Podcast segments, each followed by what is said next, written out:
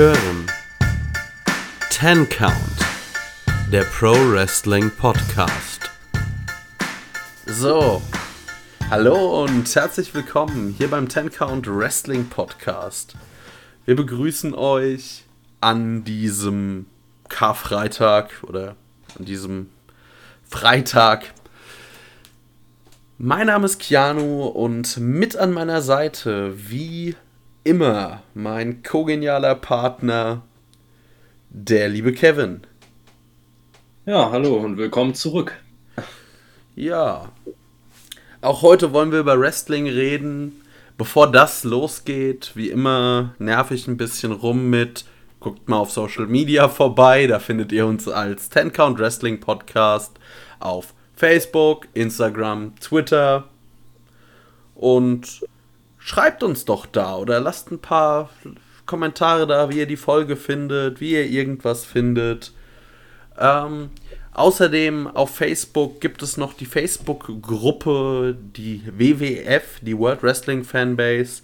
Mit der zusammen machen wir einen Community-Podcast. Da ist jetzt auch letzten Dienstag die erste Folge erschienen. Wen es interessiert, der kann da auch gerne mal reinhören. Außerdem, wenn ihr in der Gruppe seid, könnt ihr an einem Themenvoting teilnehmen. Das kommt immer vorm Wochenende, also im zweiwöchigen Rhythmus. Und die, weil ihr bestimmt die Themen in diesem Podcast und genauso können Mitglieder aus dieser Gruppe Gäste in unserem Podcast sein und sich, also generell diese Community-Folge ist ja dafür gedacht, den Hörern einfach eine, auch eine Plattform zu geben. Also ihr bestimmt die Themen und ihr könnt selbst auch dabei sein. Und das ist doch, finde ich, eine ganz coole Sache. So, jetzt habe ich aber auch damit genug gelabert.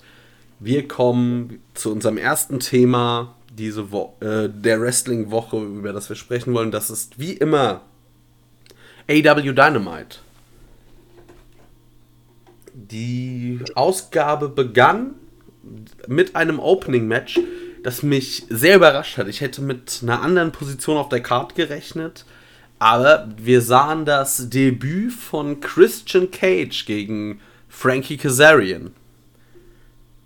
Kevin, hat dich das auch überrascht oder hast du damit gerechnet, dass es der Opener wird?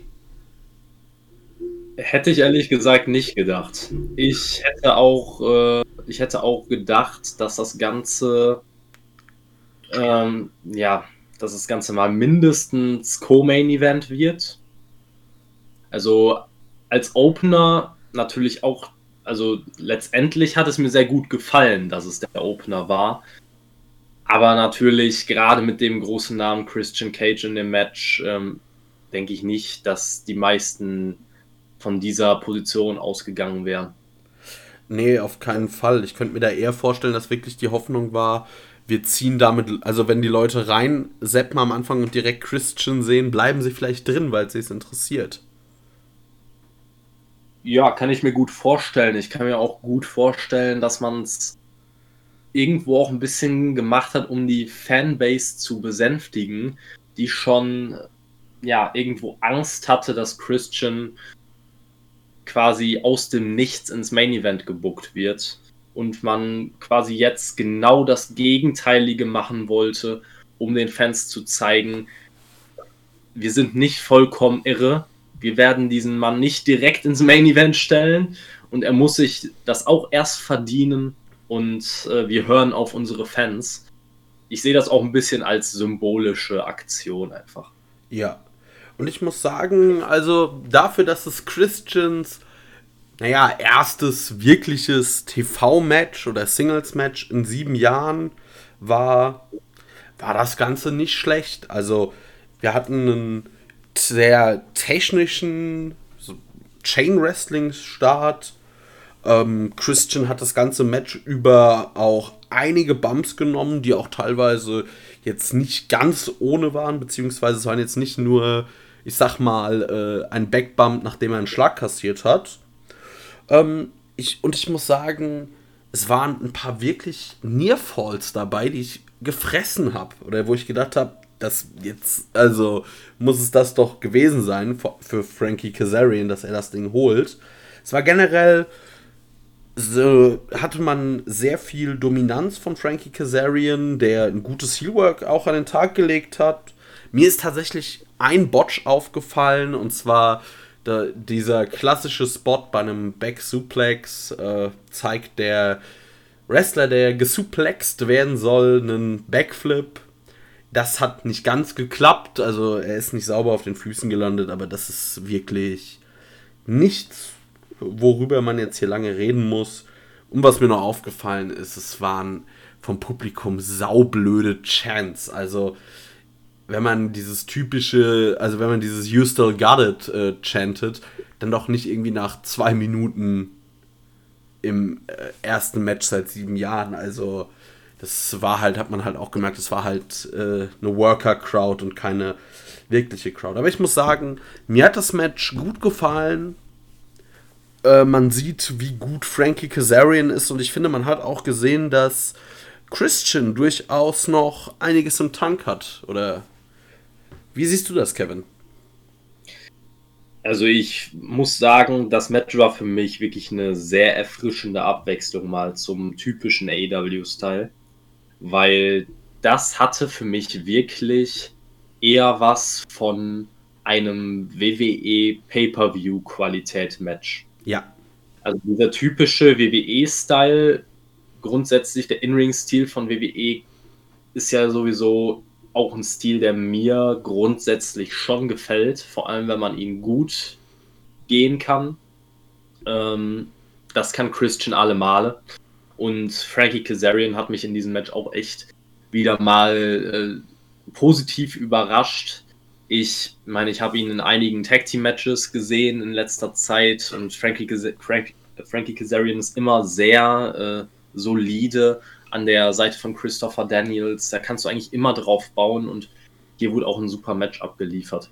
Auch dieser eine Botch, den du angesprochen hast, äh, da würde ich mich auch gar nicht zu sehr drauf fokussieren, weil das sind, äh, wie du gesagt hast, es ist eine Sache, die nicht erst ein, zwei Leuten passiert ist, auch nicht Leuten, die äh, besonders großen Ringrost hatten. Beispielsweise Daniel Bryan hat diesen Bot schon des Öfteren mal drin gehabt und ich denke, von dem werden die wenigsten sagen, dass er im Ring äh, ja, fehlerbehaftet oder ja, eingerostet ist, dass er ständig botchen würde oder ähnliches. Ähm, von daher sehe ich da drüber hinweg. Was mir richtig gut gefallen hat an diesem Match, war vor allem das Storytelling. Weil man von der ersten Sekunde an diese Story im Match hatte, dass Frankie Kazarian zwar auch ein Veteran ist, auch mit Sicherheit seine besten Jahre hinter sich hat, aber dass er nicht eingerostet ist, dass er nicht diese sieben Jahre Wrestling-Pause hatte, die Christian nun mal hatte. Und diese Ringrost-Storyline hat man super in das Match eingearbeitet. Christian hat auch wirklich Aktionen von Kazarian gesellt wie ein ganz großer. Also wirklich, ähm, das war großes Kino, das so, so gut zellen haben bis oder beziehungsweise so gut haben bislang wenige Leute bei AEW gesellt. Und er hat sehr viel Zeit während des Matches auf dem Boden, auf der Matte verbracht. Und es sah so aus, als wäre er vollkommen außer Atem, als würde er durchschnauben und könnte gar nicht mehr weitermachen aber ich am Anfang war ich noch ein bisschen skeptisch. Ich dachte mir, okay, vielleicht ist Christian wirklich außer Form auch ein bisschen. Aber hinten raus hat er gezeigt, nein, das war einfach nur Indies, das war einfach nur Teil der Storyline des Matches. Ähm, hinten raus hat er nochmal ein ziemlich hohes Tempo ist er nochmal gegangen. Und mir hat das einfach wirklich sehr, sehr gut gefallen. Auch die Endsequenz äh, wo Frankie Kazarian dann äh, gegen den Ringpfosten geprallt ist und dann quasi direkt der Killswitch kam. Ähm, ja, ich fand's mega. Dem kann ich mich nur anschließen. Ähm, auf jeden Fall hat mich das vom Stil her auch an ein WWE-Match erinnert, weil es vor allem, es war langsamer in großen Teilen. Es war nicht so dieses, also ich würde mal sagen, das Durchschnitts-AEW-Match ist um einiges spotlastiger ähm, hat mehr, ich sag mal, Big-Time-Moves oder High-Impact-Moves noch und ist schneller, hat mehr Spots. aber das hat diesem Match überhaupt nicht geschadet. Also man hat wirklich gesehen, dass man zwei grandiose Wrestler da gesehen hat. Zwei Leute, die wirklich wissen, was sie können. Und Christian gewinnt nach dem Killswitch. Natürlich die richtige Entscheidung, aber ich war halt wirklich, was ich nochmal loben will, ein paar Nearfalls, wie zum Beispiel den nach dem Spanish Fly. Habe ich gedacht, das, also ich habe mich schon geärgert, habe gedacht, ja, jetzt kommt hier 1, 2, 3 und ich weiß nicht, was das soll. Aber es ist nicht passiert. Ich habe die Near Falls tatsächlich äh, haben mich einige dann doch überrascht. Nö, da gibt es nicht wirklich was zu kritisieren. Im höchsten. Also, nee, mir fällt nichts ein. Also, super zufrieden. So macht, so sollte man es machen. Ja, kann ich nur zustimmen. Also wirklich, das war schon das war schon großes Kino für das erste Match. Eigen oder das erste Einzelmatch, müsste man ja eigentlich sagen, von Christian seit sieben Jahren. Ja, man hatte diesen Royal Rumble-Auftritt. Aber wenn man, also ich meine, so ein Royal Rumble-Auftritt, natürlich ist das auch halt äh, was im Ring, aber es ist von der Psychologie her und so nochmal was ganz anderes. Ja, definitiv. Gut, damit kommen wir als nächstes zu dem Exhibition Match zwischen Cody Rhodes und QT Marshall. Ich meine, also, den, also mir war irgendwie nach dem vor dem Match schon klar, was höchstwahrscheinlich passieren würde. Ähm, wir hatten die Nightmare Family und Absolventen der Nightmare Factory um den Ring. Arn Anderson als Special Guest Referee. Und ja, also über das Match finde ich, muss man nicht viel sagen, außer dass man auch da halt schon Cutie heelisch dargestellt hat, weil er immer wieder Codys Schulter bearbeitet hat, obwohl es ja eigentlich nur eine Exhibition ist, also kein wirklich ernsthaftes Match. Und nach, also das Match endete in einem No-Contest, weil auf einmal Cutie Marshall Arn Anderson niedergeschlagen hat. Und er geht dann aus dem Ring und äh, spielt dann noch so ein bisschen den Verwundeten, oder nicht Verwundeten, aber den Ratlosen so scheiße, was habe ich denn jetzt gemacht?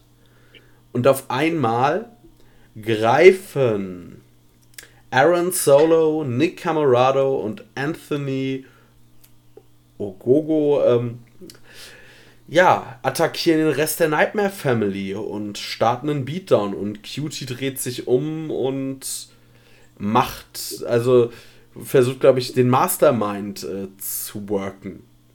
Ich muss sagen, tatsächlich hätte ich damit so in der Form nicht gerechnet. Aber ich muss auch sagen, irgendwie war mir das Ganze immer noch ziemlich egal. Am Ende ähm, will Cutie, Marshall, also erst verpasst der Dustin Rhodes, der einen super Blade-Job hingelegt hat, einen Piledriver auf die Ringtreppe und will danach Cody ein, ja, Concerto wäre das dann anstatt ein Concerto, also Codys Kopf lag auf der Ringtreppe und er wollte mit einem Stuhl draufschlagen und dann kam die gute Red Velvet und hat den Safe gemacht und damit war dieses Segment dann vorbei. Kevin, was sagst du dazu? Ähm, ja, also ich habe auch damit gerechnet, dass es natürlich einen Heel-Turn von QT geben wird, also den endgültigen Heel-Turn quasi. Ähm, mit diesem Split der Nightmare Family habe ich nicht gerechnet. Ich habe mir auch dann wirklich lange Gedanken gemacht, ob es mir gefällt oder nicht. Weil ich muss wirklich sagen, Cutie Marshall gefällt mir in der Heel-Rolle zwar wesentlich besser als als Face. Auf der anderen Seite möchte ich aber Cutie Marshall in so einer prominenten Rolle, die wahrscheinlich demnächst jede Woche im TV zu sehen sein möchte, überhaupt nicht sehen. Jetzt kann man natürlich sagen, es ist auf der einen Seite natürlich eine Sache, die man irgendwo ja, man, vielleicht will, kann man die auch schlucken, die Sache, wenn man äh, darüber nachdenkt, dass dadurch jüngere Leute wie Aaron Solo, Nick Camarado und Anthony Ogogo auch endlich mal ein bisschen Showing bekommen. Äh, Gerade Ogogo, ich freue mich mal, ihn wirklich äh, häufiger vor den Kameras zu sehen und nicht immer nur, ähm, nicht immer nur bei Dark oder Dark Ele nicht bei Dark Elevation, nur bei Dark bei äh, am Kommentatorenpult. Das war auch bei Dark schon. Ähm. Hm? Er hat auch schon bei Dark kommentiert. Ja, ja, bei Dark hat er schon kommentiert, aber ich, äh, ich freue mich einfach, ihn öfter mal zu sehen.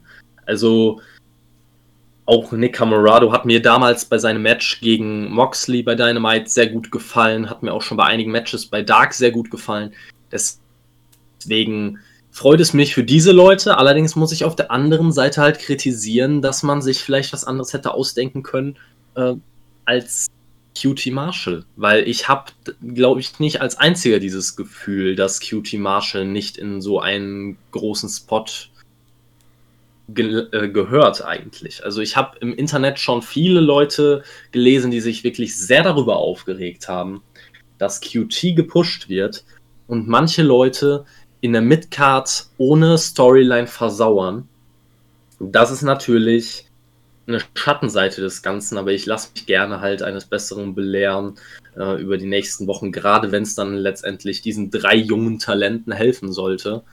Ähm, dann wäre ich bereit, Cutie Marshall halt als in Anführungszeichen Leader des Ganzen zu akzeptieren. Ähm, ja, bei Red Velvet, äh, dass sie dann da rausgekommen ist und, und Cody quasi davor bewahrt hat, ähm, selbst attackiert zu werden. Ich weiß nicht, was ich davon halten soll, weil, wie gesagt, wir haben die letzten Wochen schon sehr darüber gesprochen, dass gefühlt jeder ähm, in mehr als einer Fehde involviert ist. Und bei Red Velvet, sie hat gleichzeitig die Fehde mit Jade Cargill. Jetzt wird sie hier wieder mit reingezogen, vermutlich auch weil Brandy einfach schwanger ist und man vielleicht so einen Spot eher für Brandy sonst gehabt hätte. Es ist einfach, äh, mir, mir gefällt es einfach nicht so sehr, wenn, wenn eine Person in etliche Storylines verwickelt ist und es einem so vorkommt, als würde man alles miteinander verbinden. Ähm, es kommt einfach sehr durcheinander rüber. Das sehe ich genauso. Ich weiß nicht, das Problem, was ich da sehe, also auch diesen Nightmare Family Split kann man irgendwie machen. Oder zumindest, dass äh, welche die Nightmare Family und Nightmare Factory verlassen und sich irgendwem anschließen. Aber ich muss halt sagen, Cutie Marshall hat halt ungefähr ja, der hat halt meiner Meinung nach überhaupt kein Charisma und ein äh, Stable Leader. Wenn er halt irgendwas braucht, dann bitte ein bisschen Charisma. Also Cutie Marshall als, ich sag mal, Beiwerk könnte ich mir vorstellen. Aber also wenn man da irgendwie, man hätte ja zum Beispiel, ich sag mal, ein Stable der jungen Hungrigen oder der aufstrebenden Hungrigen, die unzufrieden sind über das, wie sie eingesetzt werden. Hättest du nämlich noch, äh, da kann man sich das auch direkt mit abarbeiten, weil wir da auch eine Promo hatten von äh, hier Ethan Page und Scorpio Sky. Packst du die mit den paar Jungen da noch zusammen und nimmst von mir aus noch ähm, ah, Lance Archer dazu. Dann hast du alle die, die irgendwie unzufrieden sind und mehr Screentime wollen und die können dann, was weiß ich, vor Tony, Tony Kahns Büro demonstrieren oder irgendwie sowas. Ja, wobei ich da jetzt auch kein Fan von gewesen wäre. Ich finde das schon gut, dass die jetzt, dass dieses Stable jetzt quasi die gemeinsame Hintergrundgeschichte hat, dass man, dass es alles ähm, Schüler der Nightmare Factory sind, aber wie gesagt, QT als Stable Leader ähm, ist für mich doch relativ uninteressant, auch wenn die Story an sich eigentlich für, schon spannend ist. Ähm, nur ich frage mich halt, auf welches Match das am Ende hinauslaufen soll. Möchte man dann wieder ein Match äh, zwischen QT und Cody bringen und dann am besten bei einem Pay-Per-View, wo jeder weiß, wer gewinnt? Oder möchte man, äh, möchte man später einfach nur ein wahllos zusammengeworfenes Multiman-Match vielleicht im Elimination-Style bringen, damit man einfach nur mal eine neue Matchart wieder zeigen kann? Äh, ich weiß es nicht. Ja, alles etwas unrund. Danach hatten wir noch Red Velvet, die von Jade Cargill angegriffen wurde, bisschen Trash Talk. da schraubt man auch weiter an der Fehde. Aber mehr muss man, glaube ich, dazu auch nicht sagen.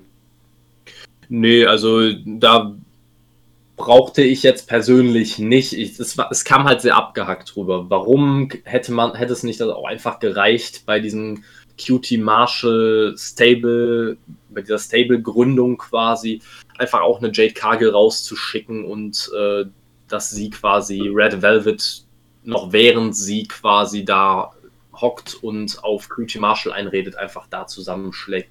Dann braucht man kein Video einspielen, was irgendwie zusammenhangslos wirkt. Äh, weiß ich nicht. Aber ich will es auch nicht schlechter machen, als es ist. Also das gesamte Ding mit der, mit dem neuen Stable und auch mit Red Velvet und Jade Cargill kann man so machen und hat mir auch an sich gut gefallen. Man hätte es nur halt in einer anderen Reihenfolge machen können.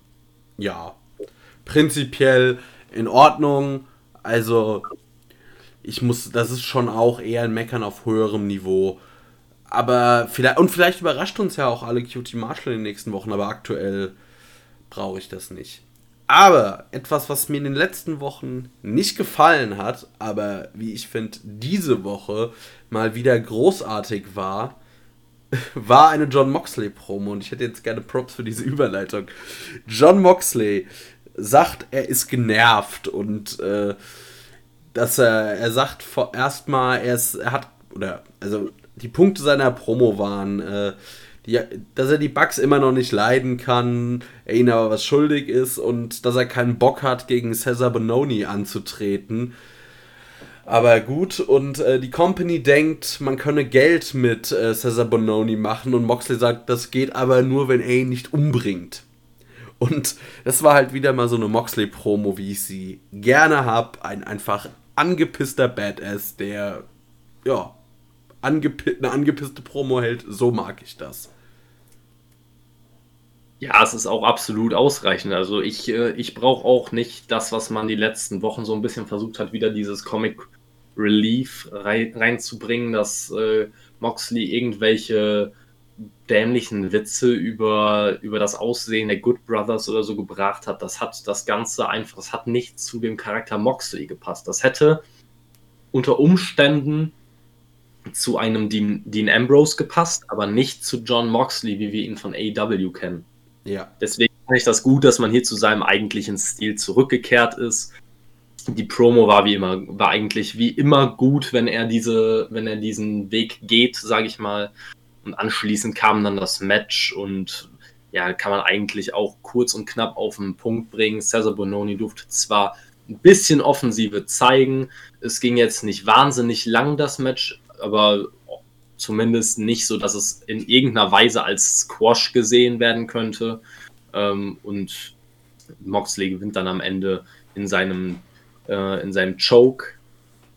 Ähm, ich bin da irgendwie bei dem, bei dem Chokehold fand ich es ein bisschen komisch, wie Bononi den am Anfang gesellt hat. Also er stand noch sehr lange und äh, anstatt sich fallen zu lassen oder zumindest den Versuch zu unternehmen, in eine Ringecke zu kommen oder so, stand er einfach nur auf dem Fleck und äh, hat quasi abgewartet, bis er keine Luft mehr bekommen hat. Das war sehr eigenartig, aber ansonsten, ja, ja. kann man so nichts Spektakuläres. Nee, ich muss aber sagen, ich finde es eigentlich ganz cool, dass äh, also Moxley in letzter Zeit, ich sag mal, also gut, man hatte in der Fehde mit Eddie Kingston den Bulldog-Choke so ein bisschen als ein Element, was ich auch finde, das ist äh, gerade bei Moxley irgendwie der coolere Move als äh, jetzt hier so ein Rear Naked Choke.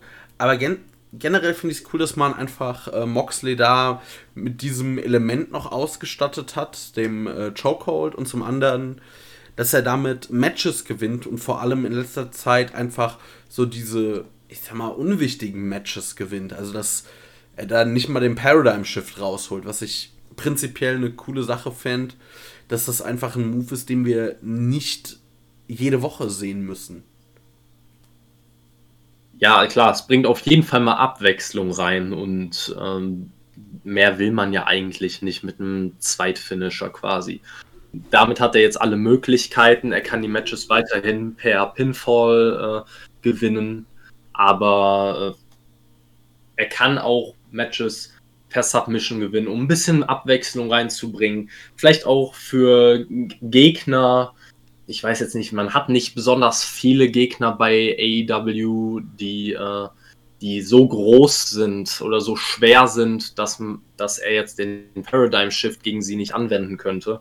Aber naja, es wäre auf jeden Fall auch gegen solche Gegner eine, eine gute Möglichkeit. Ja, damit ist, denke ich, auch alles schon dazu gesagt.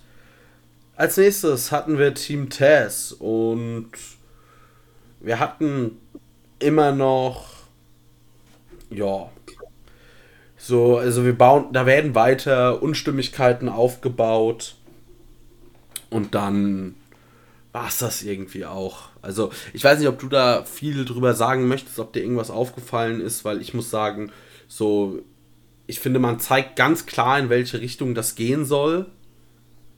Und zwar, dass Christian, das nicht Christian Cage, sei schon, Brian Cage halt, ähm, ja, da einfach, denke ich, gegen den, aus dem, aus Team Taz austreten wird. Aber ja, damit lässt man sich aktuell noch ein bisschen Zeit. Bin mal gespannt drauf, was man da wie mit Team Taz vorhat. Ja, das ist eigentlich auch dann schon mein Take dazu. Ja, äh, ich habe auch nicht viel mehr dazu zu sagen. Nur, dass ich es wirklich, also, das ist einer der wenigen Teile der Show, wo ich mir gesagt habe, das, hatte ich, das hätte ich nicht gebraucht, das hätte man auch rauslassen können. Weil das war einfach nur genau das gleiche, wie wir letzte Woche hatten, nur in einem anderen Setting. Es hat überhaupt nichts gebracht, es hat nichts vorangebracht, äh, es hat TV-Zeit eingenommen und man, man hat es halt wieder gesehen, aber es hat niemandem auch nur irgendwas an Klarheit gebracht. Und ich hätte es nicht gebraucht. Ich kann mir gut vorstellen, dass AW, da man ja sowieso gerne in offensichtliche Sachen oder scheinbar offensichtliche Sachen irgendeinen Swerve einbaut, dass man doch nicht die offensichtliche Route geht aber ähm, ich hätte es nicht gebraucht. Sage ich dir ganz ehrlich, diese Woche ähm, hätte man die TV-Zeit auch gut und gerne anders verwenden können. Ja. Aber jetzt kommen wir zu einem Segment, wie ich finde, das hat man gebraucht und ich fand es persönlich extrem cool. MJF sitzt mit dem Rest des Pinnacles in der Umkleidekabine, die man schon vom Inner Circle kennt. Und MJF möchte dem Pinnacle ein Geschenk machen und hat ähm, einen, ja, Stylisten, Innenarchitekten oder irgendetwas geholt, um ja, die Kabine oder die Umkleidekabine aufzuräumen. Und der Lockerroom sei der, Reiz, ist der reinste Saustall, meinte er mehr oder weniger. Und äh, ja, dann möchte er die Tür öffnen des ja, Badezimmers. Und auf einmal steht da der Inner Circle mit einem Jericho, der zum einen richtig bad, wie ein Badass aussieht, angepisst guckt. Und äh, MJF macht einfach die Tür wieder zu, will zu der anderen Tür. Da steht Jake Hager als dann der Rest vom Schützenfest. Und dann haben wir einen munteren Brawl durch den Backstage-Bereich. Ähm, Jake Hager schmeißt Wardlow mit einem Chokeslam durch den Tisch. Santana und Ortiz kümmern sich um FTA. Sammy Guevara vermöbelt Sean Spears und Chris Jericho vermöbelt MJF äh, ja, verpasst ihm ein, ja, seinem Kopf ein Bart in der Toilette und am Ende schmeißt der Inner Circle dann einen komplett ledierten MJF aus der Kabine. Sie packen wieder ihr Schild vorne an den Eingang der Umkleidekabine und damit endet dieses Segment.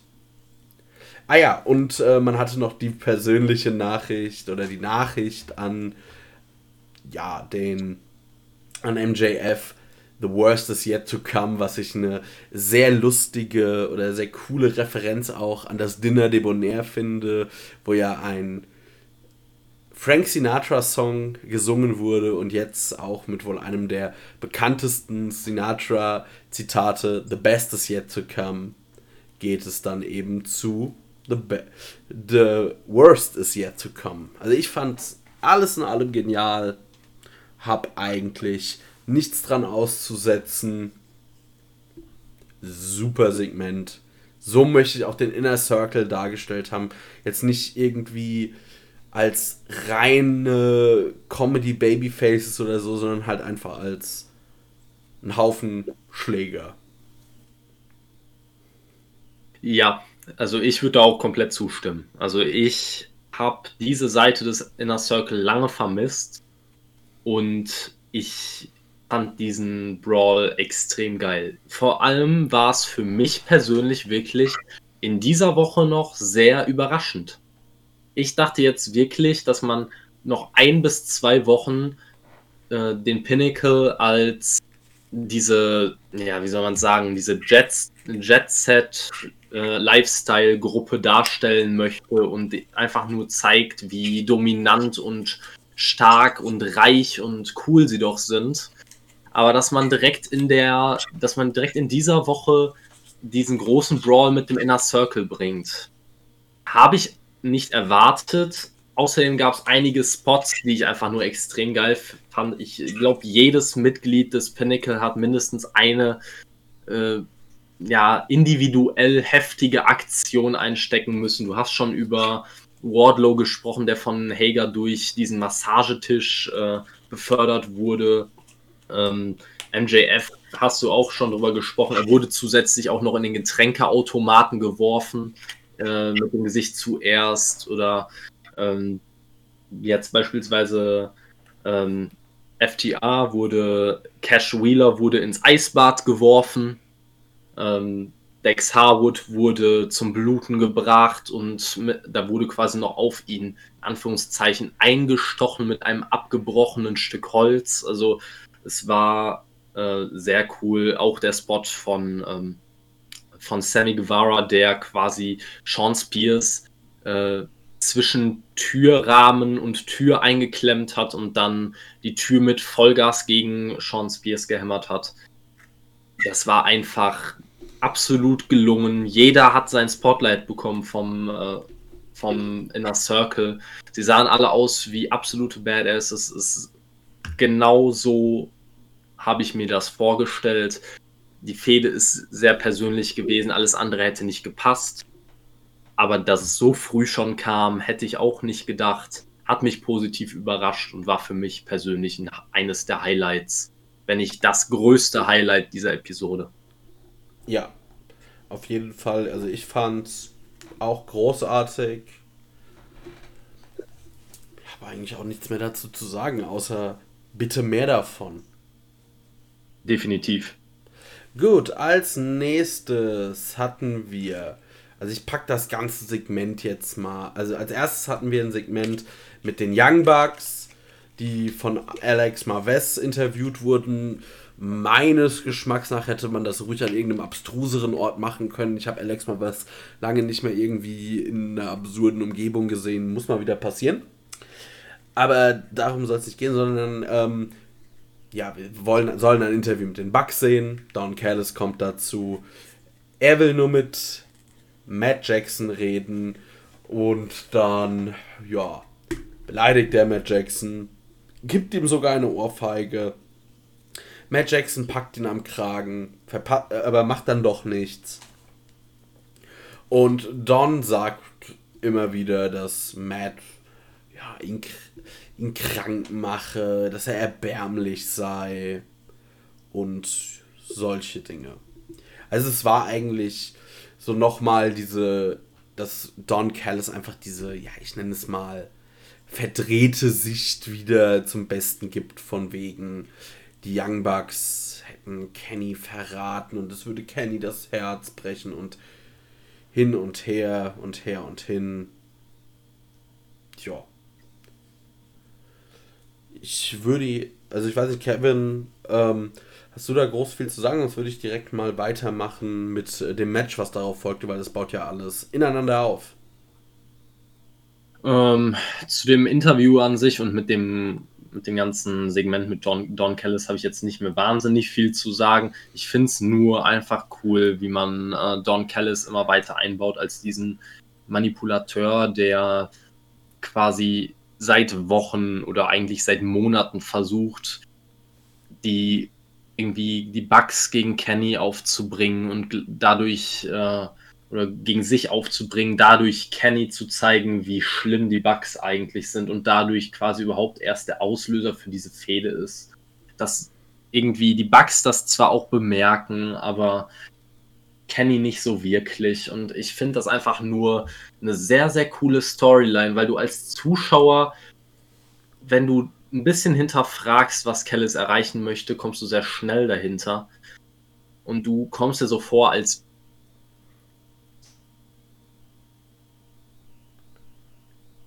beispielsweise. Du warst gerade kurz weg, sag das deinen letzten Satz vielleicht gerade nochmal.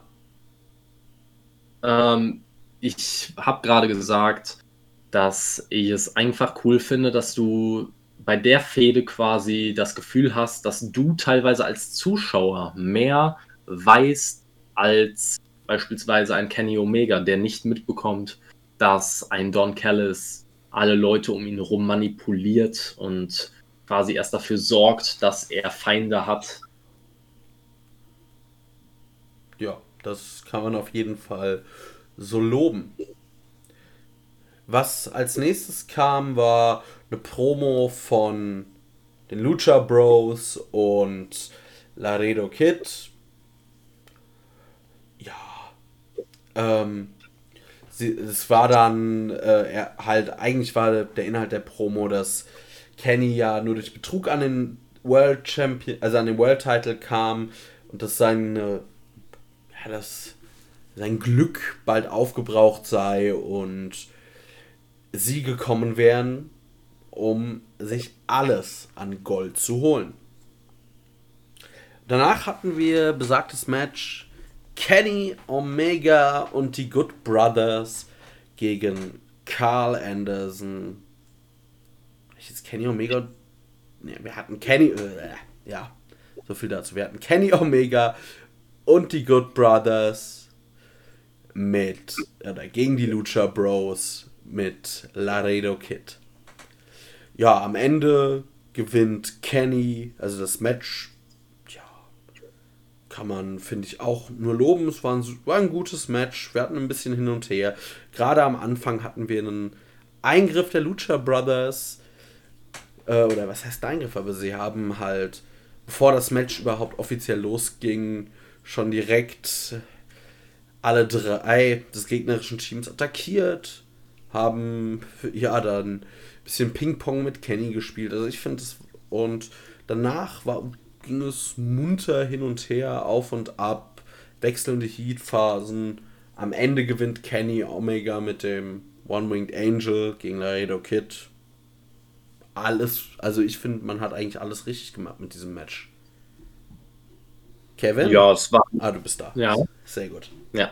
Vom, ähm, vom Ausgang her war das abzusehen. Auch, dass Laredo Kid den Pin einstecken wird, ähm, war auch am Ende abzusehen. Es war alles in allem ein gutes Match. Ähm, ich muss dazu sagen, jedes Mal, wenn ich die Lucha Bros und Laredo Kid im Team sehe, muss ich an einen Satz denken, den ich vor ein paar Wochen von äh, Jack the Jobber von Cultaholic gehört habe. Der hat das nämlich mit äh, den, er hat quasi eine kleine, wie soll ich sagen, eine kleine Coverversion des äh, Theme-Songs von Lance Archer da angebracht und hat gesagt, Everybody dives.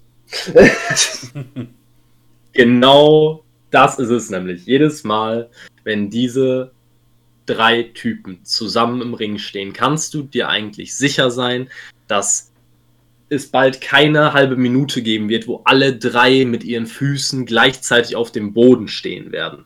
Also es ist extrem spotlastiges Wrestling. Ich bin persönlich ja kein Fan von, von spotlastigem Wrestling aber ich weiß nicht, was diese drei anders machen als andere in Anführungszeichen Spot Monkeys. Aber es unterhält mich einfach jedes Mal aufs Neue sehr, sehr gut.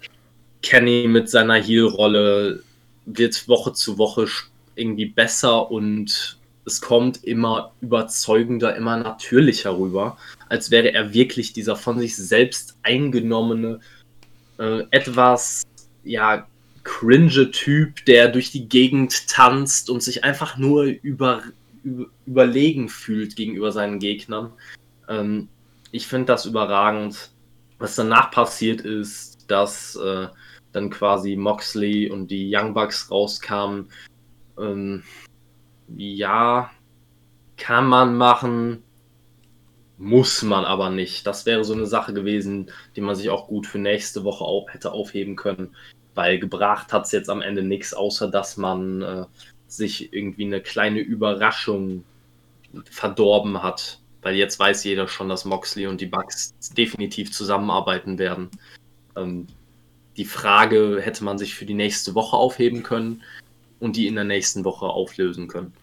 Ja, also erstmal noch zu dem Match. Ich glaube, was bei den Lucha Bros und Laredo Kid anders ist als bei vielen anderen Spot Monkeys, ist, dass sie trotzdem viele Kernkompetenzen des Wrestlings einfach gut beherrschen. Also die kämen auch ohne sehr viele Spots aus. Also gerade Penta ist ja auch von den dreien noch der, der, ich sag mal, auf dem Bo am meisten am Boden bleibt und ist trotzdem ja. ein sehr guter Wrestler. Und ich denke, das ist die Sache. Die können Spotfeste abziehen, aber sie müssen es nicht machen, um andere Schwächen zu kompensieren. Also, weil zum Beispiel ist ja, also Ray Phoenix, der über die Seile läuft und sowas, das ist ja, der wäre ja selbst ohne diese extremen Highfly-Manöver immer noch ein super Wrestler. Und das ist, glaube ich, der Punkt. Ja, definitiv. Also, ich will den, ich will jetzt auch, gerade Panther, hast du ja gerade schon angesprochen, ist jetzt nicht der klassische Spot Monkey. Äh, ich möchte aber auch natürlich Laredo Kid und äh, Phoenix nicht ihre wrestlerischen Fähigkeiten absprechen. Ich finde es nur immer wieder interessant, dass man auch spotlastige, einen spotlastigen Stil mit ein paar kleinen Stellschrauben für mich persönlich akzeptabel machen kann oder tats tatsächlich auch interessant machen kann, was viele Leute einfach nicht schaffen, ähm, bei denen es dann wirklich einfach nur wirkt, als wäre es eine aufgesetzte Aneinanderreihung von Spots. Ja, also die Sache ist halt wirklich, wenn ich jetzt, glaube ich, auch jemandem zeigen müsste, so, zeig mir mal ein typisches AEW-Match. Ich glaube, dann wäre das, wäre hier dieses Match von Kenny Omega und den Good Brothers gegen die Lucha Bros auf jeden Fall ein Match, das ich zeigen würde, weil es einfach so, also beziehungsweise das ist so die beste, so der, also schon zeigt so diesen typischen AEW-Stil auf die beste Art. Und ja dann, was nach dem Match kam, also erstmal sieht man ja nur Moxley und ich dachte mir so, ich habe erst gesagt, äh, schon wieder, also haut wieder Moxley Kenny einer aufs Maul und hängt sich dann Beatdown. Aber dann kamen eben die Young Bucks mit raus und ich muss sagen, an sich finde ich diese Konstellation der drei schon ziemlich cool. Gerade weil ich hoffen würde, dass die Young Bucks vielleicht so ein bisschen ja, ihre edgy oder ihre, ja doch, ihre edgy, ihre Seite zeigen gerade durch Moxley. Hoffe ich das sehr.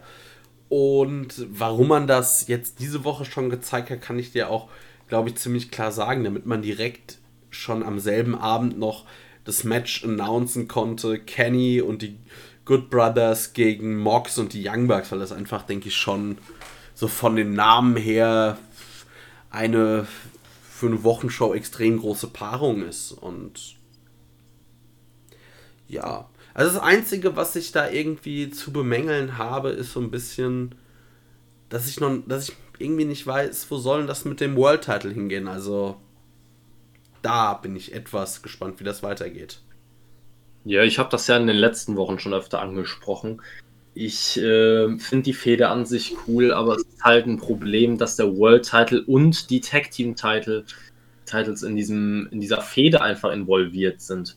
Und du hast zwar gesagt, ja, man hat das jetzt diese Woche gebracht, um direkt das Match zu announcen, der, also dieses Six-Man-Tag-Team-Match.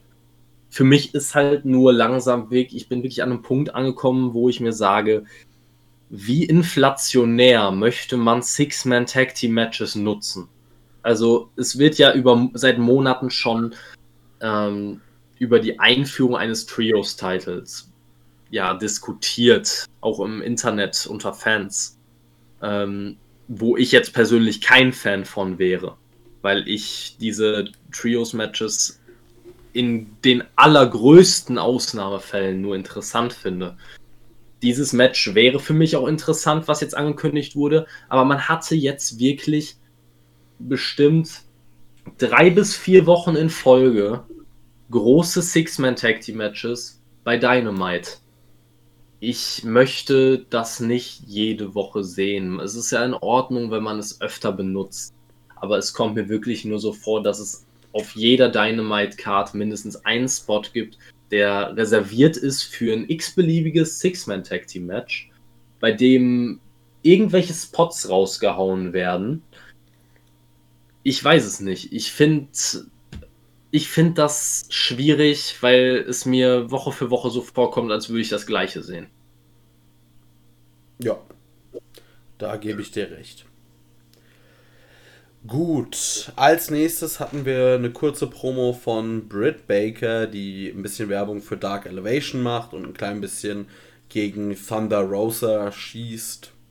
Aber irgendwie war das dann auch schnell vorbei. Aber es ging mit der Women's Division weiter und wir hatten das Match Nyla Rose und The Bunny gegen Hikaru Shida und Tai Conti.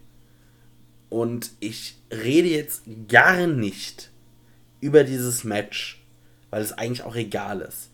Aber ich muss sagen, das Finish, also Bunny pinnt Tai Conti, es hat mich so dermaßen aufgeregt, weil ich tatsächlich, wir hatten vor zwei Wochen, ja, vor zwei Wochen ein Match, das der Wendepunkt dieser Women's Division hätte sein können, an dem man anknüpft, mit dem man eigentlich zwei Stars geschaffen hat. Diese Stars habe ich nicht habe ich nur eine davon überhaupt in, einmal in der Halle seitdem gesehen, also live bei einer Dynamite Show, nicht nur in Einspielern. Und jetzt hat man, letzte Woche hat Ty Conti und Nyla Rose ein super Match. Dann zeigt man schon absolute Ideenlosigkeit bei diesem Brawl danach. Und am Ende lässt man jetzt noch Ty Conti sich hinlegen für Bunny. Und ich frage mich, was will man? Ty Conti hat eine super Entwicklung genommen, hat sehr gute Matches abgeliefert, gerade auch wenn man das vergleicht mit dem, was sie am Anfang ihrer Zeit bei AW abgeliefert hat. Und jetzt darf einfach Bunny Ty Conti covern. Und ich sehe nicht, wo das hinführen soll, weil also wirklich nichts gegen The Bunny, aber meine Güte. Im Vergleich zu einer Tai Conti ist sie dann doch einfach ein paar Klassen unten drunter und ich verstehe nicht, was es soll. Ich verstehe es nicht.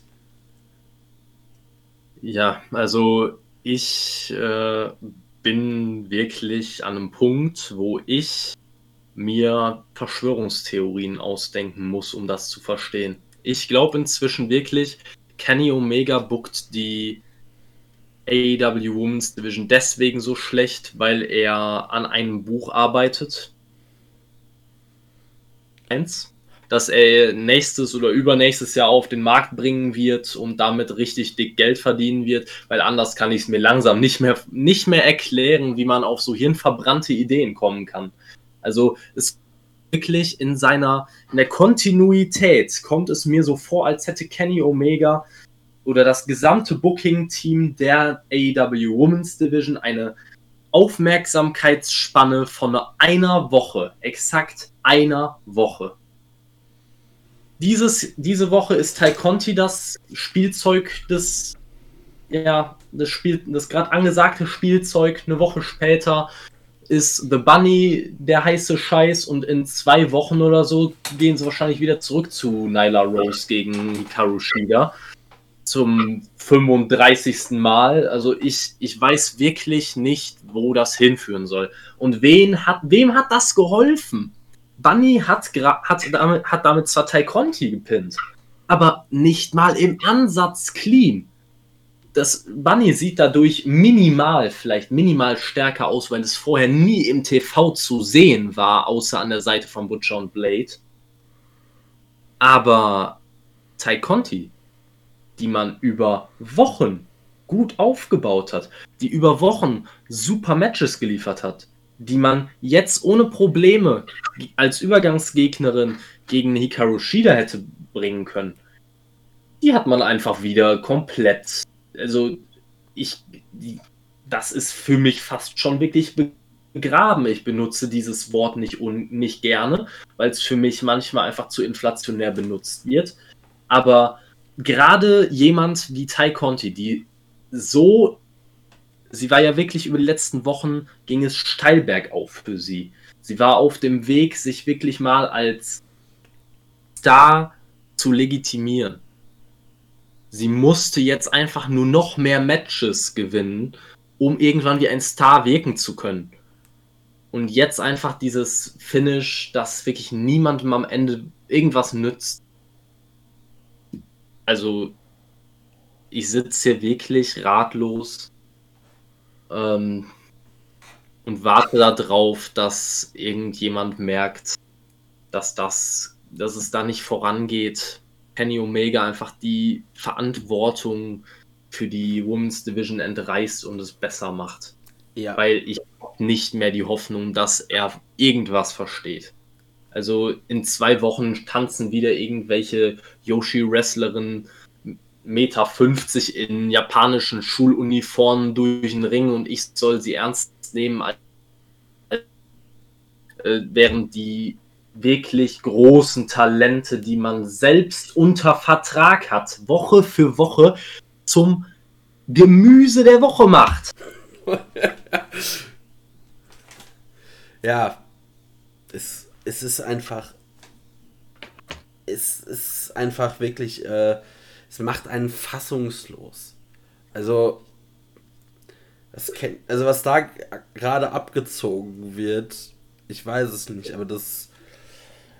Oh Gott, oh Gott, oh Gott. Äh, erinnert mich an die Impfkampagne in Deutschland. Ja, ja.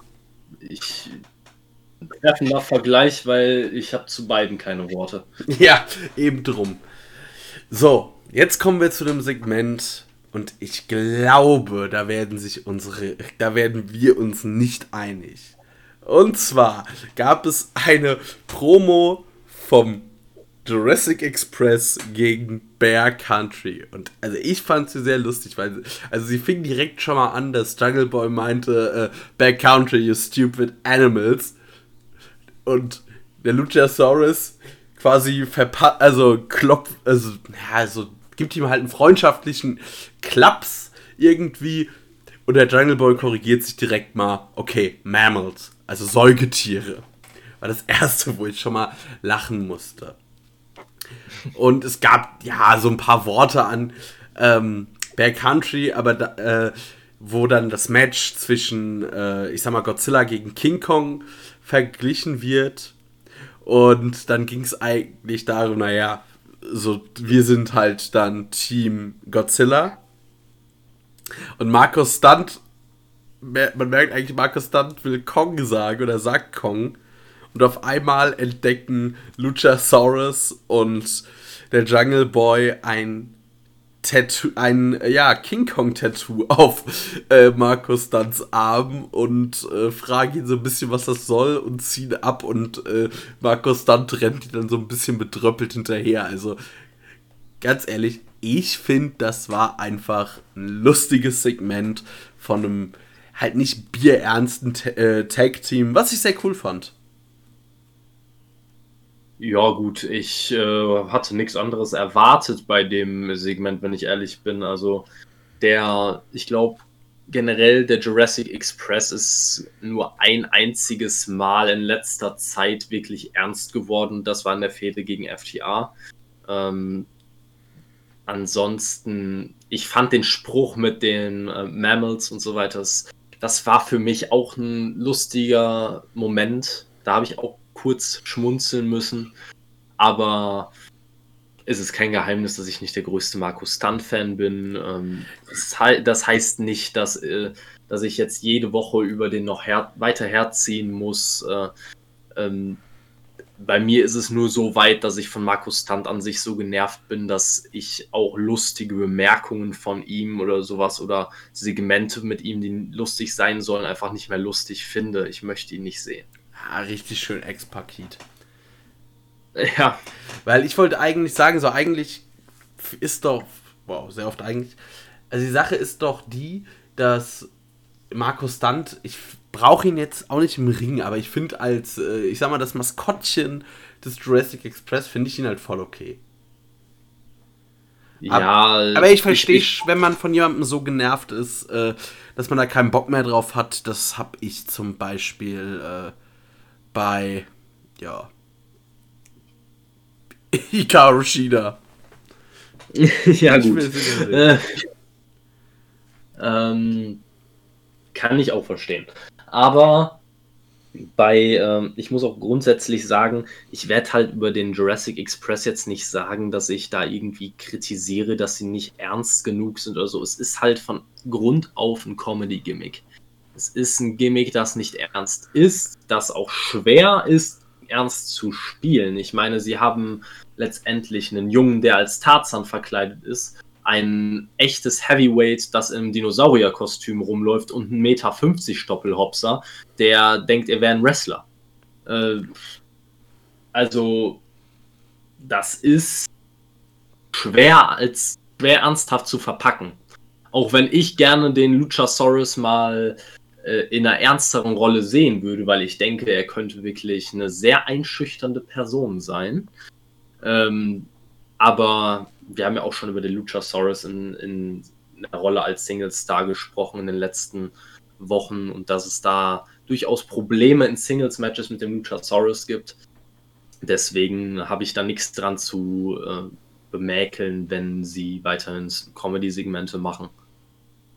Ja. So. Vor allem, weil ich finde, dass halt die Comedy, die sie machen, das ist halt immerhin nicht irgend so was ganz Dummes, Stumpfes oder so, sondern es sind einfach ein paar Gags, aber das war's dann auch. Und sie gehen einen nicht mit irgendwelchen extrem nervigen Catchphrases auf den Sack. Ja, gut, das stimmt wohl. Ähm, jetzt kamen wir auch schon zu dem Main Event, dem A Card Anarchy Match. Orange Cassidy und Chuck Taylor gewinnen gegen Miro und Kip Sabian. Ich sag das jetzt einfach mal direkt vorweg. Und ich muss sagen, ich hatte keinen Bock auf dieses Match. Und ich, also weil ich einfach, ich war diesem Match überdrüssig. Und ich finde Tornado Tag Matches teilweise auch sehr anstrengend, weil irgendwie sind es dann oft doch mehr zwei Single Matches, die irgendwie parallel ablaufen. Aber ich muss sagen, mir hat dieses Match gut gefallen. Natürlich ist jetzt die Frage Glaubwürdigkeit, also wenn die Automaten mehr oder weniger Pappkartons sind, ein bisschen, naja. Aber man hat einige Gimmicks cool genutzt und äh, ich muss zum Beispiel sagen, es gab einen Spot, wo Chuck Taylor eine Powerbomb in Lego-Steine nehmen musste und das ist schon fies. Also, ich meine, jeder ist doch schon mal barfuß auf einen Lego-Stein getreten. Das, allein das tut verdammt weh.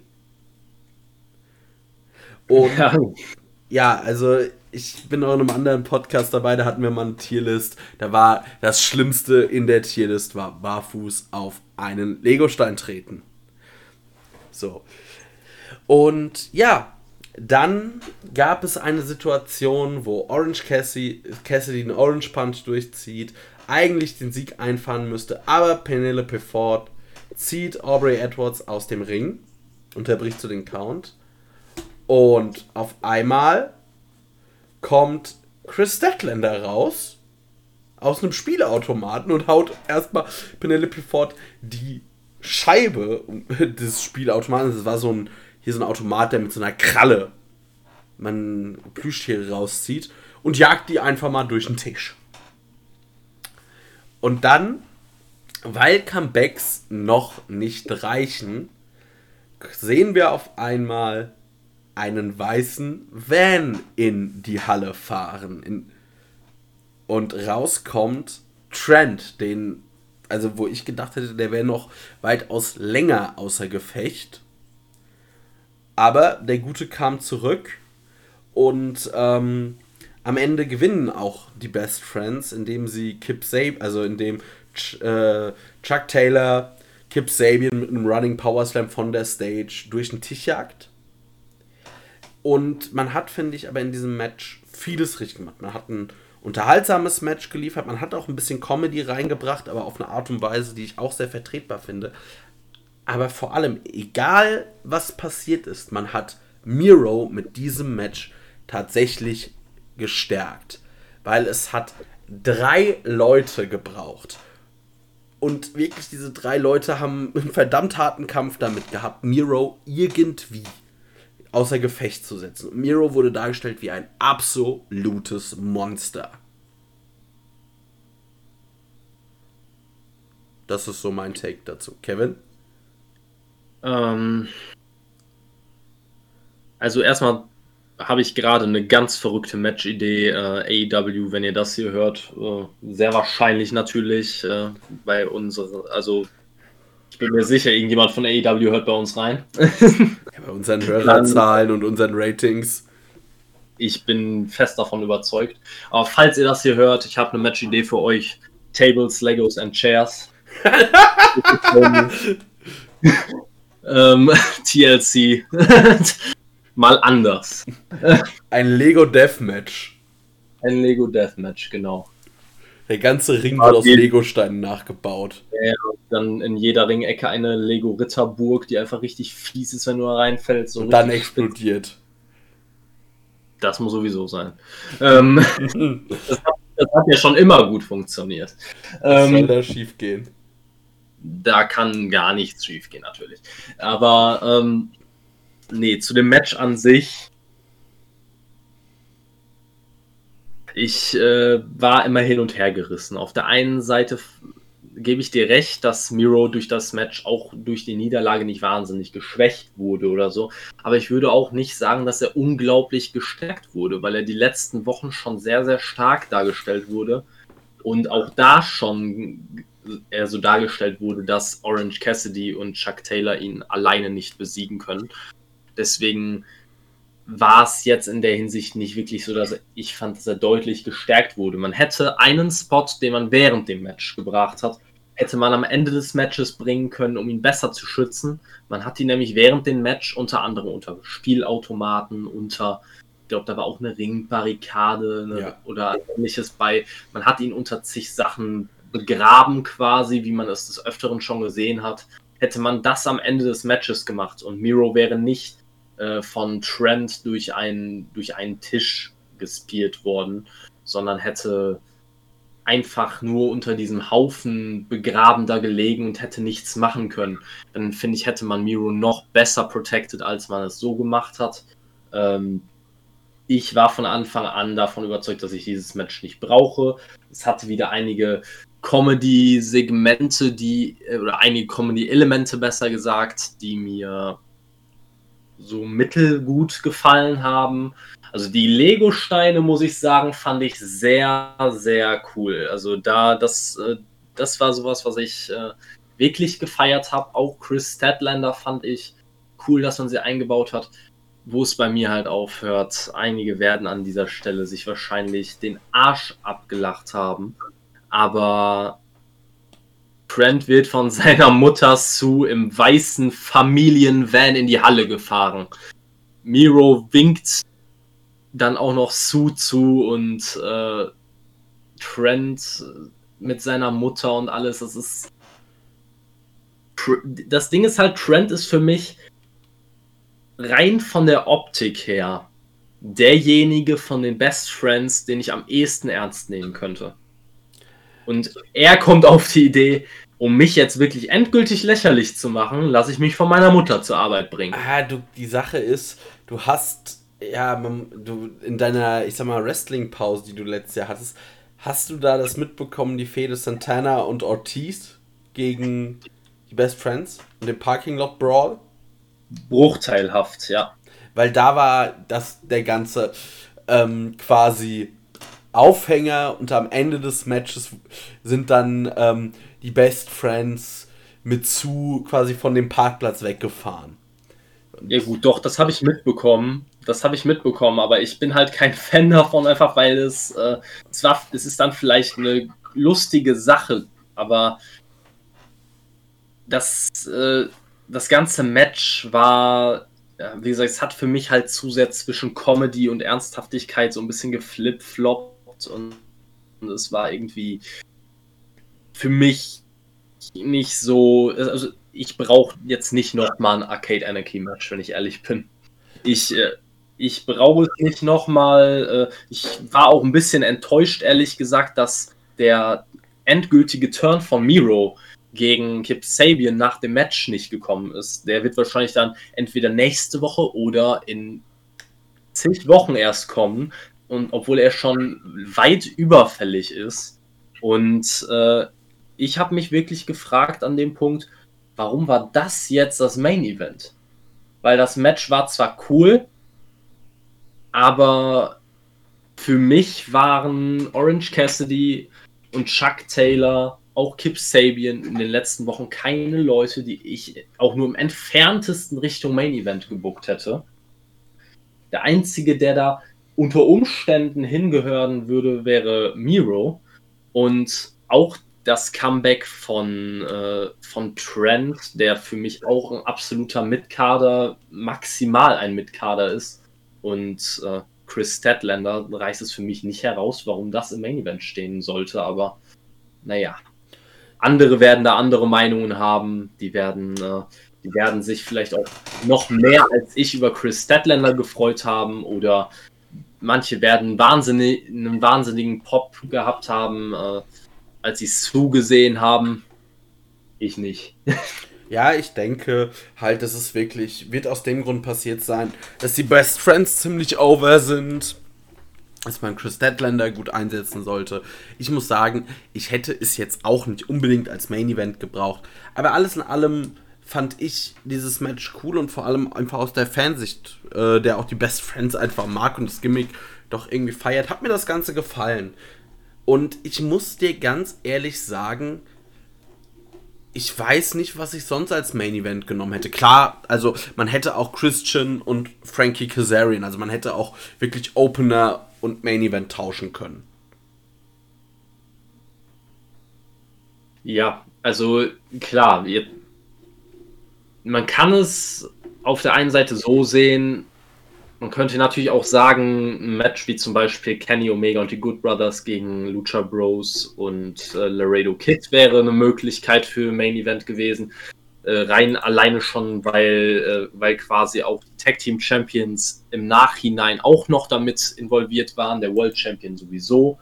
Ähm, dann hätten sich manche aber vielleicht aufgeregt, dass man mit etwas, was relativ, was, was so wirkt, als würde es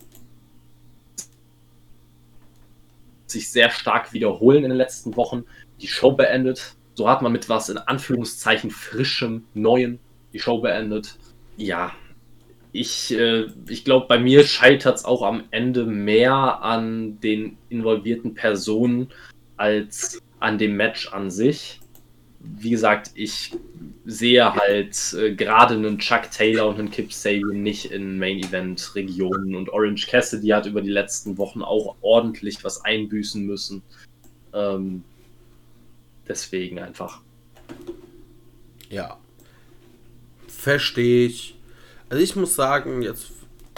Ja. Da sind wir uns. Also ich verstehe deine Punkte voll und ganz. Ich denke, da haben wir einfach auch ein bisschen einen unterschiedlichen Blick ist ja auch gut so. Jetzt abschließend, wie bewertest du diese Dynamite-Ausgabe? Ich glaube, wenn sich die Leute jetzt unsere Review anhören werden, werden sie denken, es ist ja sehr negativ gehalten, weil wir halt immer uns die einzelnen Sachen rausgepickt haben, die jetzt vielleicht nicht überragend gut waren oder bestimmte Sachen, die wir anders gemacht hätten oder lieber anders gehabt hätten. Ähm, aber ich muss sagen, es war eine sehr, sehr, sehr, sehr gute Dynamite-Ausgabe.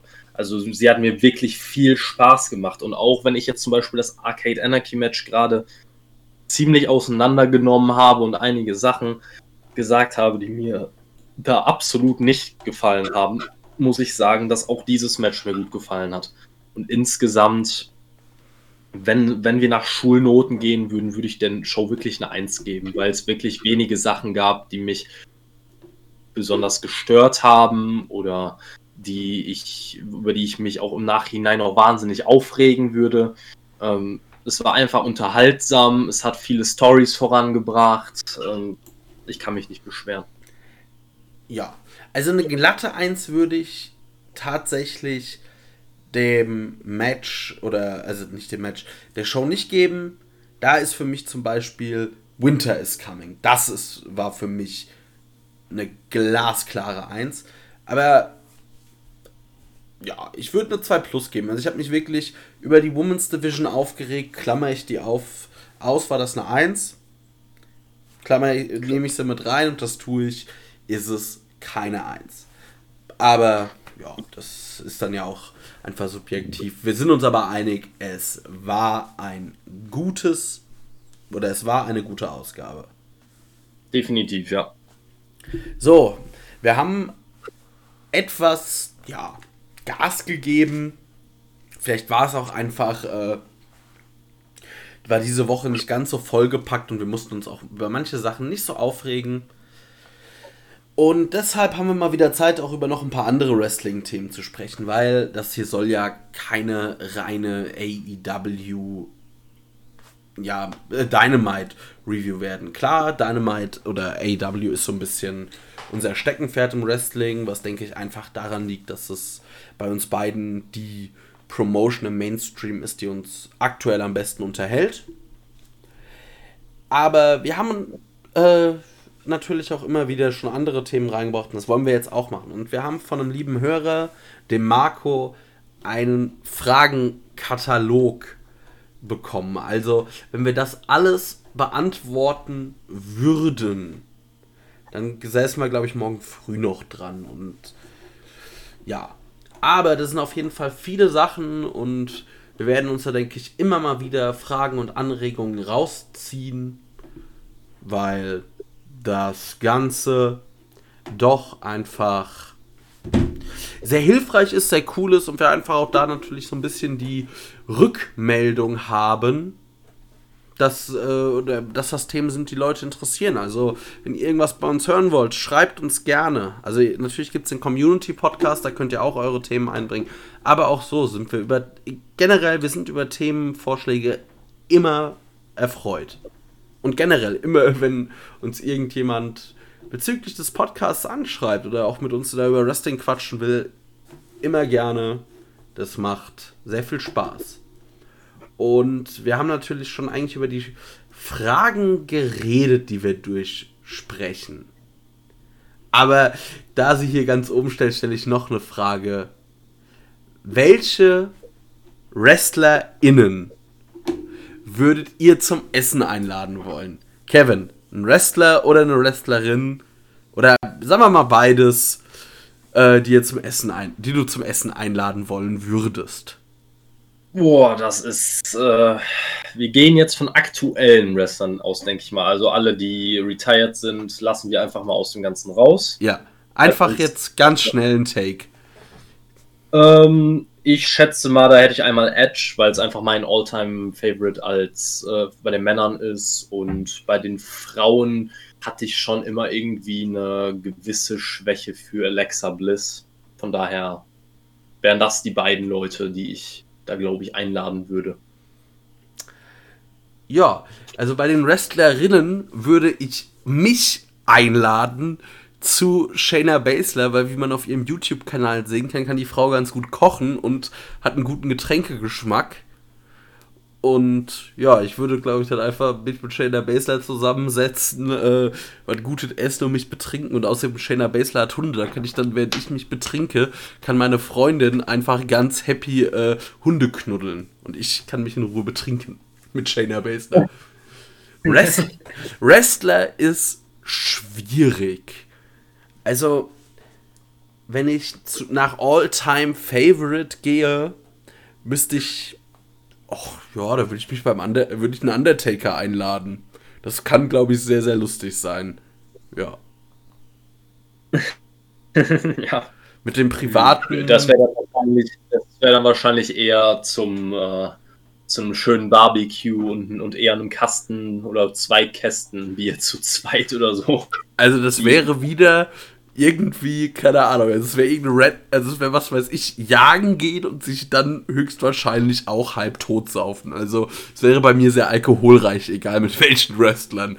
Weil mir auch noch eingefallen wäre, so keine Ahnung, auch mit äh, John Moxley oder Eddie Kingston, ja, würde auch höchstwahrscheinlich wieder im Vollsuff enden. Ja, also das ist äh, auf jeden Fall jetzt, wäre nicht überraschend.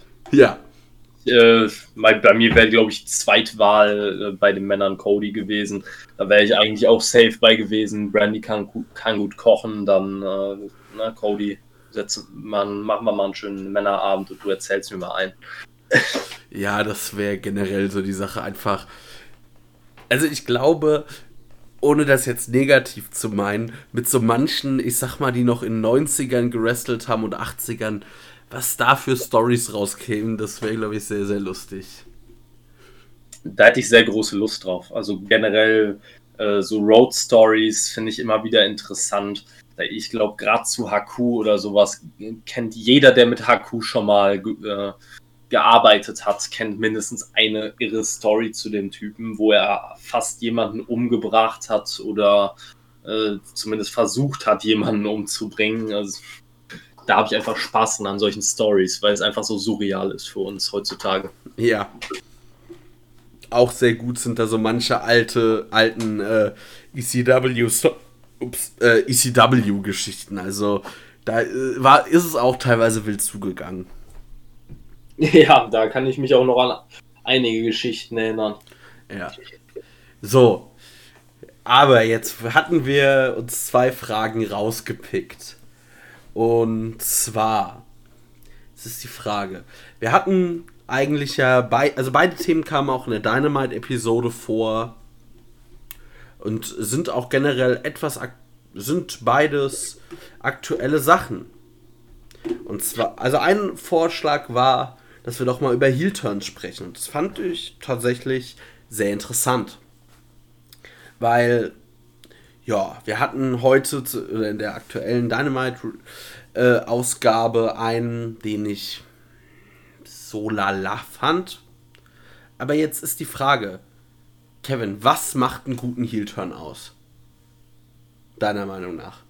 Um, ähm, ich finde vor allem wichtig an einem Heel-Turn, dass im Nachhinein verständlich ist, warum er passiert ist ich mag keine Heel-Turns, einfach nur, weil offensichtlich es in einer Promotion einen Mangel an Heels gibt und man sich dann denkt, ja, der könnte bestimmt auch, sondern in der Storyline muss irgendwo ein Aufhänger sein, irgendein Grund sein, der mir glaubhaft machen kann, dass diese Person auf eine andere Art und Weise handeln muss oder handeln möchte, als sie vorher gehandelt hat. Das, äh, das ist für mich eine ganz wichtige Sache.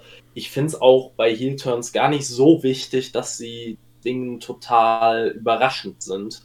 Äh, es ist natürlich ein kleines Plus, wenn man es wenn es ein bisschen untergegangen ist und eher in, den, in, der Story immer nur so nebenbei erwähnt wurde und es dann einen großen Knall gibt. Aber ähm, es gibt auch also ich kann mich auch an etliche schlechte Heel-Turns erinnern, die einfach wirklich nach diesem 0815-Muster äh, gestrickt waren, wo es wirklich nahezu keinen Grund gab für den Turn und dann einfach man einfach einen Cardspot besetzen musste. Ja, also ich muss sagen, die schlechteste oder meistens und auch die schlimmste Art von Heel-Turn, weil sie irgendwie immer so, ja, ist halt jetzt passiert, ist aber auch nicht mehr auslöst, ist dieses Face und Face, die jetzt kein Stable, Freundschaft oder irgendwas haben, kämpfen gegeneinander und es soll so eigentlich so ein faires, kompetitives Match sein. Am Ende gewinnt, de, gewinnt, äh, ich sag mal, der Face, der nicht turnen soll und der, der dann zum Heel turnen soll, attackiert dann nach dem Match den anderen Wrestler, gegen den er verloren hat, weil er so wütend ist und er kann und er merkt, mit fairen Mitteln kommt er nicht mehr weiter und er muss jetzt als Heel agieren. Und er muss jetzt, jetzt es, es geht ihm nur noch um sich, er kümmert sich nicht mehr um andere. Und es war alles so unfair, jeder hat ihn unten gehalten. Und damit ist jetzt Schluss, er kümmert sich nur um sich. Und jeder, der ihm in den Weg kommt, der ist ihm egal, der wird aus dem Weg geräumt. Haben Hast wir jetzt gerade hast du jetzt gerade absichtlich oder unabsichtlich eins zu eins die letzten Promos von Scorpio Sky wiedergegeben? Das ist jetzt. Da lasse ich dir Interpretationsspielraum. ja, ja. Ähm, kann ich sehr gut nachvollziehen. Ist auch nicht meine Lieblingsart von Heel-Turn. Also einer der besten Heel-Turns, die glaube ich auch noch ein Jahre später im Kopf bleiben werden, ist der klassische der Heel-Turn von, äh, von Rollins gegen die restlichen Shield-Mitglieder, gegen Reigns und Ambrose damals. Ja. Ähm, es war perfekt umgesetzt. Im Nachhinein gab es einen sinnvollen Grund, warum er die Seiten wechseln sollte, weil einfach Leute mit sehr viel Macht in der Company ihm aufgezeigt haben, dass er für sie der nächste Golden Boy wird und die sie, sie ihm quasi Champion-Titel-Chancen äh, verschaffen werden, wenn er mit ihnen zusammenarbeitet. Das, äh, es war perfekt umgesetzt. Auch diese ganz, auch bestimmte Momente bleiben einem einfach im Kopf. Auch dieser Moment, wo Triple H mit dem äh, Vorschlaghammer in der Hand da steht und sagt, man hat immer einen Plan B oder man muss immer einen Plan B haben. Das war, das sind Momente, die werden einem auch noch in Jahrzehnten im Kopf bleiben und genau so muss ein Heel-Turn umgesetzt werden. Er muss einzigartig sein, damit er einem im Kopf bleibt. Ja, auch ein, auch ein sehr legendärer Heel-Turn, würde ich sagen, ist bis heute, ähm, würde mir einfallen, ist der Heel-Turn von Hulk Hogan bei der WCW. Vor allem, weil er halt so krass war, weil Hogan auch jemand war, der bis dato, was weiß ich, bestimmt auch 15 Jahre lang als Babyface unterwegs war. Ja, bei Leuten, bei denen man es sich eigentlich nicht vorstellen kann, ist es natürlich äh, umso krasser. Allerdings habe ich da immer das Problem, dass es natürlich dann auch gut umgesetzt werden muss. Also viele Leute, bei denen du dir nicht vorstellen kannst, dass sie Heel turn, sind auch diese natürlichen Babyfaces, die du auch einfach nicht Heel turnen solltest, weil es dann einfach am Ende in sehr unangenehmen Promos und schlechten Situationen endet, die keinem weiterhelfen. Man sieht es jetzt aktuell wirklich bei AEW bestens an Scorpio Sky. Der Mann ist einfach kein Heel von Natur aus, soll aber einer sein. Und äh, jetzt steckt man ihn irgendwie in ein Tag-Team mit Ethan Page, weil man für die beiden sonst nichts hat. Also ich weiß nicht, was genau da die Mission ist. Ja. Ich überlege gerade noch gute Heel-Turns. Also mir fällt da spontan äh, der Turn von Shawn Michaels gegen Marty Jannetty ein. Natürlich. Damals auch Barbershop, wo er das Fenster, äh, durch das Fenster des Barbershops ging quasi dann mit dem Kopf zuerst. Ja. Auch sehr legendär. Mir fällt noch ein, ähm, ich sag mal, der Doppelturn von Steve Austin und Bret Hart bei WrestleMania. Mhm. Der, glaube ich, gar nicht so geplant war, aber den man einfach über eine reine Match-Story hinbekommen hat. Ja, genau. Oder ähm, da muss ich jetzt ehrlich sagen, ich habe dieses Match natürlich nur gerewatcht, weil ich zu der damaligen Zeit einfach zu jung war und kein Wrestling geschaut habe damals. Aber ich habe mir beispielsweise auch das Match The Rock gegen Hulk Hogan damals angeguckt wieder. Ähm, wo ja auch, soweit ich weiß, Hogan, glaube ich, ja auch als, äh, als Heel in die Fehde reinging, oder? Ja. Aber das Ganze sich dann quasi bei, beim WrestleMania-Match so umgedreht hat, dass Hogan bejubelt wurde und später ähm, dann auch als Babyface eingesetzt wurde. Was ich dann eher, ich meine mal klar, man hat den Fans irgendwo gegeben, was sie wollten und man, es war auch nicht zu vermeiden. Aber sowas finde ich dann beispielsweise aus Wrestling-Booker-Sicht katastrophal. Gerade weil die Leute, die ähm, nicht alle Leute aus der, der, nicht alle Zuschauer werden äh, für Hogan geroutet haben in der Situation. Und die werden dann umso weniger verstehen, warum Hogan auf einmal ein Babyface sein sollte da kommt wahrscheinlich einfach eine große Verwirrung auf. Ne? Wie gesagt, da muss halt irgendwo muss ein Sinn dahinter stecken, Storyline-mäßig, einfach vom Verhalten der ganzen, der ganzen, äh, ja, wie soll man sagen, der ganzen beteiligten Leute. Ja, aber die Sache ist halt, es ist ja noch schwieriger, also wenn du jemanden zum Face drücken willst, den die Leute nicht mögen, ist schon schwierig.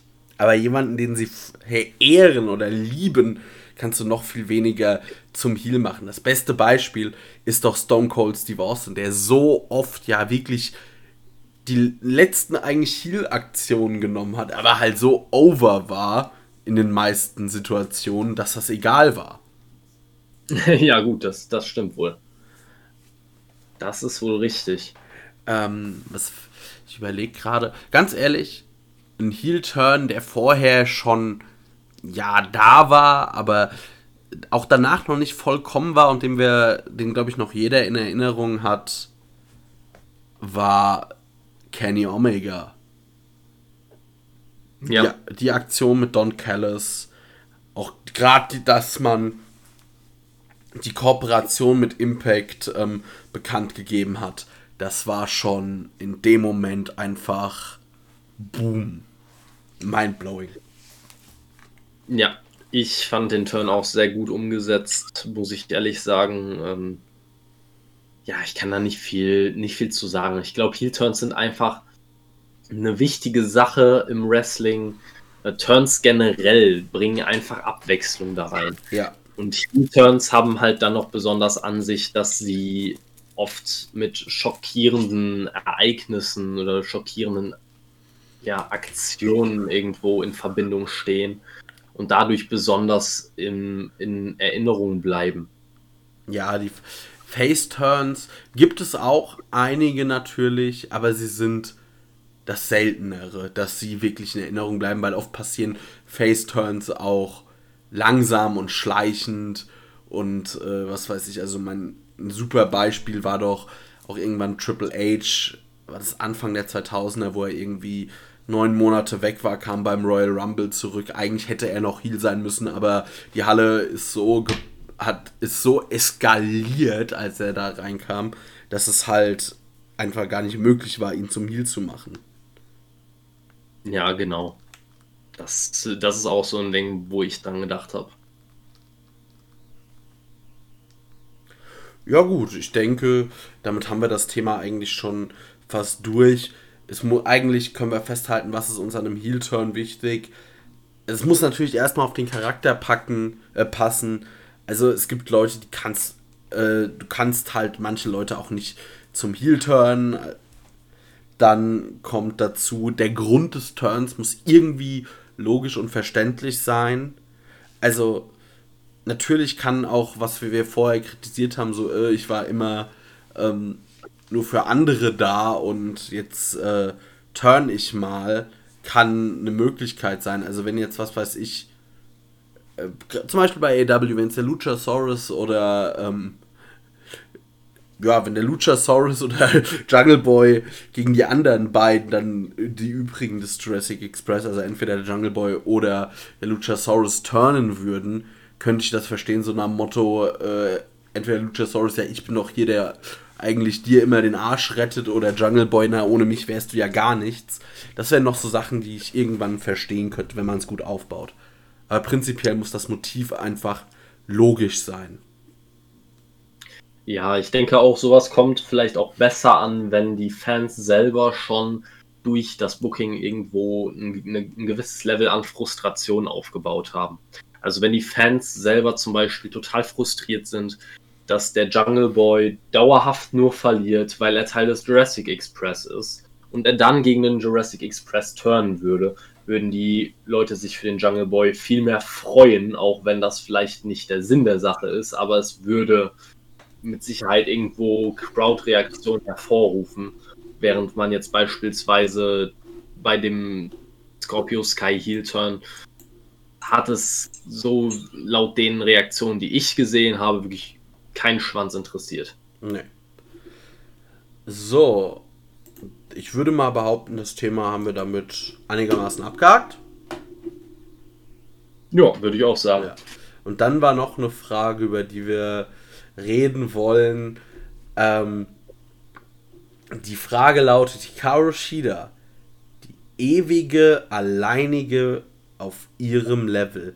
Wer soll an sie so schnell herankommen? Und ich muss sagen, das klingt jetzt hart, aber die Frage ist schon falsch gestellt. Weil die, tatsächlich, es wären einige da, die meiner Meinung nach nicht nur an Hikaru Shida herankommen, sondern die weitaus besser sind. Wenn man denn die Women's Division anständig bucken könnte. Oder würde. Also da wären von mir aus Thunder Rosa, natürlich Britt Baker, zwei so, ja, das sind No-Brainer. Ty Conti, die sich in letzter Zeit als die großartige Wrestlerin gezeigt hat, Serena Deep könnte das. Es könnte auch, wenn du ihr noch ein bisschen, also die braucht noch ein bisschen, aber mit dem richtigen Aufbau kann das auch eine Layla Hirsch. Also du hast, finde ich, Leute, die großartige Matches vor allem worken können, denen aber die musst du halt einfach entsprechend bucken und ich verstehe nicht, warum man weder Britt Baker noch Thunder Rosa nach ihrem brillanten, großartigen Match, also wie viel ähm, Superlative soll man dafür nehmen, einfach keine von beiden gegen Rosa zieht, um sich diesen Titel zu holen.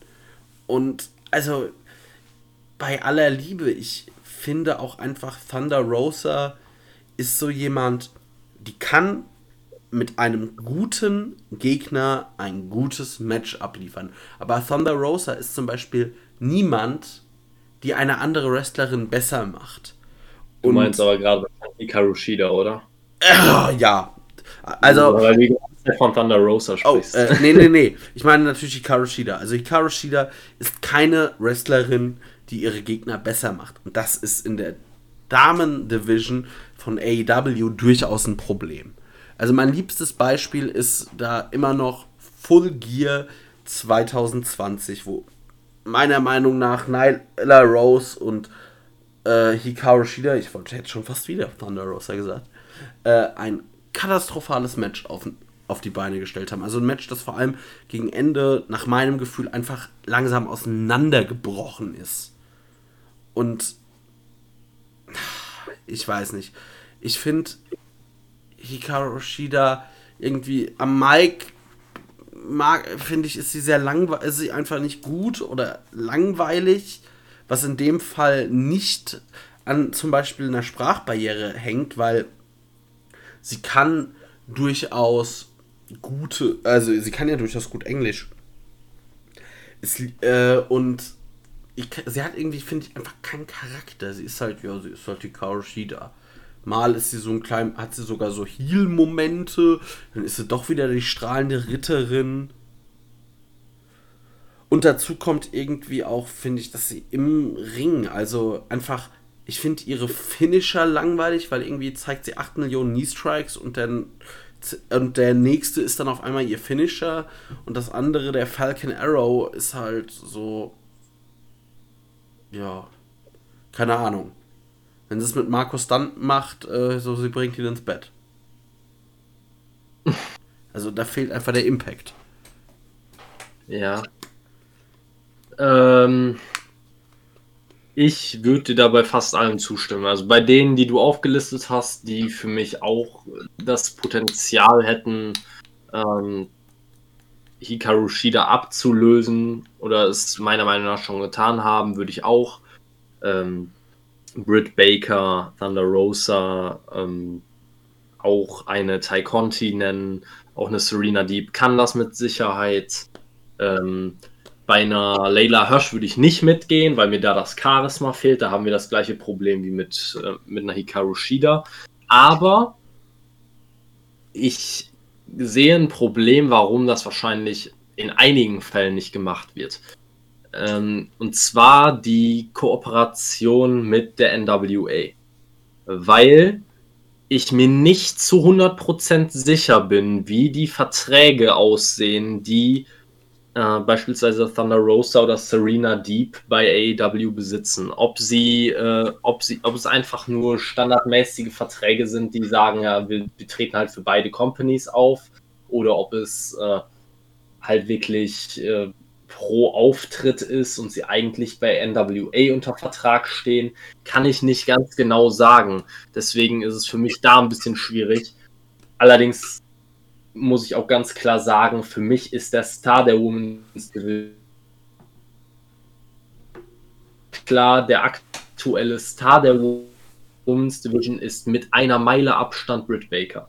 Ja. Und das auch absolut zu Recht, weil sie im Ring immer gut abliefert, weil sie sich unfassbar verbessert hat, sowohl im Ring als auch am Mic. Sie hat einen super Look, sie hat, ein, sie hat Charisma, sie hat alles, was du brauchst, um ein Star zu sein. Was bei Hikaru Shida sind einfach viele von diesen Sachen nicht vorhanden. Und da muss ich auch ehrlich sagen, ich äh, bin auch an einem Punkt, wo ich äh, Hikaru Shida nicht auf einem irgendeinem großen Podest sehe, das über anderen Leuten schwebt, ähm, sondern für mich ist sie mehr wirklich inzwischen ein Typ Champion, der den ähm, ja, Titel mehr oder weniger in Anführungszeichen gefangen hält. Ja.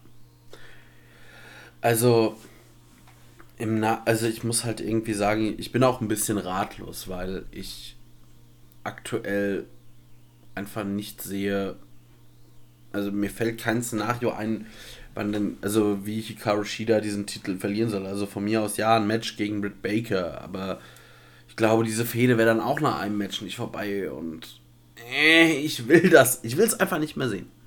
Ich will einfach am liebsten Hikaru Shida ist raus und also verliert das Match und wird dann erstmal rausgeschrieben und kommt mit neuem Gimmick und was weiß ich was zurück. Aber erstmal mit einer Pause. Ich bin ihr so überdrüssig ich glaube halt einfach, dass AEW wirklich auch einen Fehler damit gemacht hat, dass man sehr, sehr lange auf die gleichen Gesichter gesetzt hat in der Women's Division und ihnen aber keine zufriedenstellenden Storylines gegeben hat. Also ich, äh, ich sage jetzt mal, Hikaru Shida ist ein gutes Beispiel. Auch eine Riho als Championess war damals, hatte damals das gleiche Problem. Eine Nyla Rose die ich auch inzwischen nicht mehr sehen kann. Ähm, es sind einfach, das ist das Problem, einfach waren über Monate hinweg nahezu immer die gleichen Gesichter an der Spitze der Women's Division. Und während es bei den Männern eigentlich äh, bei den Storylines eine Innovation nach der nächsten gibt oder quasi Storylines, die extrem akribisch geplant werden, scheint es mir bei den Frauen so, als würde man sich so überlegen, ja, gewinnt Hikaru Shida diese Woche eigentlich nochmal oder wollen wir der in zwei, drei Wochen den Titel abnehmen? Ach nee, okay, ja, dann warten wir halt einfach noch ein bisschen. Ja. Na, also es kommt sehr lust, lustlos und planlos rüber, wie man die Women's Division bookt. Ja, es hat ein bisschen was äh, von. Also es hat WWF, WWS-Gezüge, also es wirkt ein bisschen wie bei der WWE. Ja, wobei selbst da wie gesagt, wir hatten ja im Community-Podcast über die WWE Women's Division gesprochen. Äh, die würde ich nicht, trotzdem nochmal über der. Über nicht wie die Women's Division, aber so vom Booking, dieses planlose von Woche zu Woche und man hat irgendwie, also auch irgendwie. Ja. Die eine Hand weiß auch nicht, was die andere macht und. Ja. Ja, ich denke, damit ist das auch abgehaktes Thema, oder? Ja, ich, äh, wie gesagt, wir könnten hier noch eine Menge über Hikaru Shida sprechen. Du hast mir das eigentlich gut, schon gut auf den Punkt gebracht. Ich, äh, das erste, worauf ich beim Wrestler achte, bevor der, bevor jemand in den Ring steigt, ist der Look. Weil das das erste ist, was du siehst. Look und Charisma kommen einfach rüber oder sie kommen nicht rüber. Hikaru Shida sieht gut aus, aber hat für mich trotzdem kein wirkliches Charisma kein, äh, ja, dieses, dieses Star, Star-Appeal, der einen, das einen direkt anspringt. Das hat sie einfach nicht. Also wenn, wenn sie einfach eine von vielen, in Anführungszeichen, Mid-Card Women's Wrestlerin wäre, dann hätte ich gesagt, ja, ist in Ordnung, kann man unter Vertrag nehmen, aber als Championess ist sie für mich halt nicht interessant. Weil so, so überragend gut finde ich sie im Ring nicht, dass sie da äh, diesen Mangel an Charisma damit wieder auffangen könnte. Ja,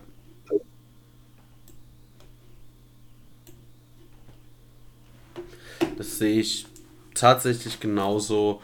Und ich denke auch einfach, dass äh, vielleicht, also wenn, wenn AEW hat, hat ja schon einige sich WWE-Talente immer wieder genommen, die vielleicht auch bei der WWE nicht so funktioniert haben. Und ich denke gerade auch bei der Women's Division, da könnte man durchaus ein bisschen wildern.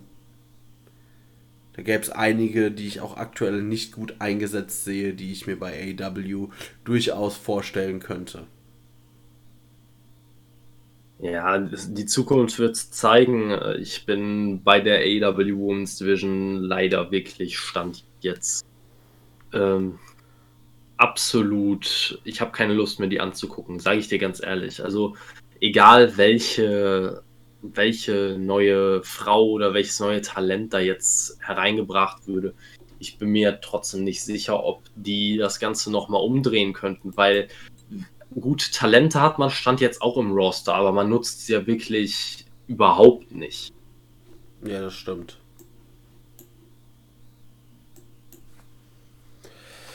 Ja, irgendwie kann man dazu, also das ja, lässt er dann immer so ein bisschen konsterniert zurück, finde ich.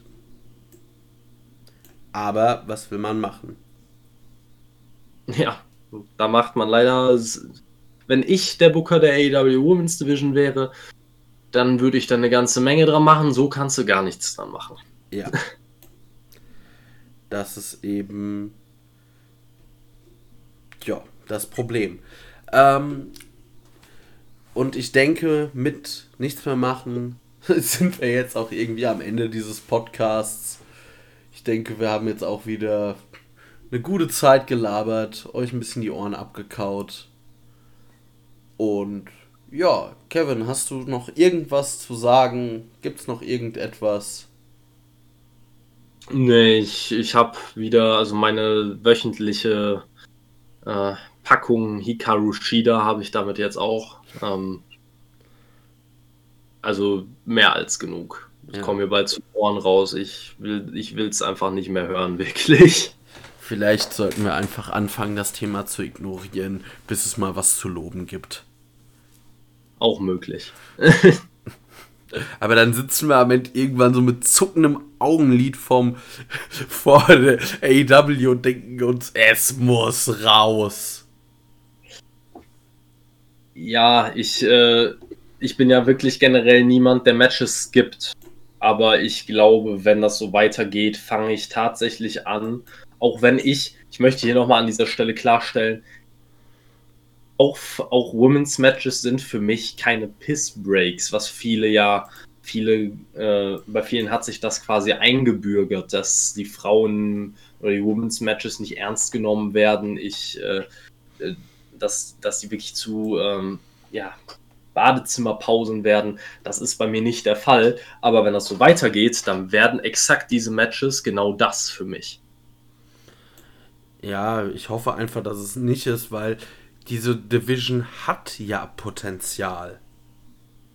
Sie hat es ja nun mal. Und das ist auch das, was ich dann nicht so verstehe. Aber gut. Ähm, ich denke, damit ist jetzt alles gesagt. Und wir verabschieden uns mal, oder Kevin? Ja, ich würde auch sagen, da haben wir jetzt eine gute Zeit erreicht. Äh, das Frustrationslevel ist wieder recht hoch, also entlassen wir euch mal ins Osterwochenende. Ja, Karfreitag ja. hat ja auch was mit Leiden zu tun, ne?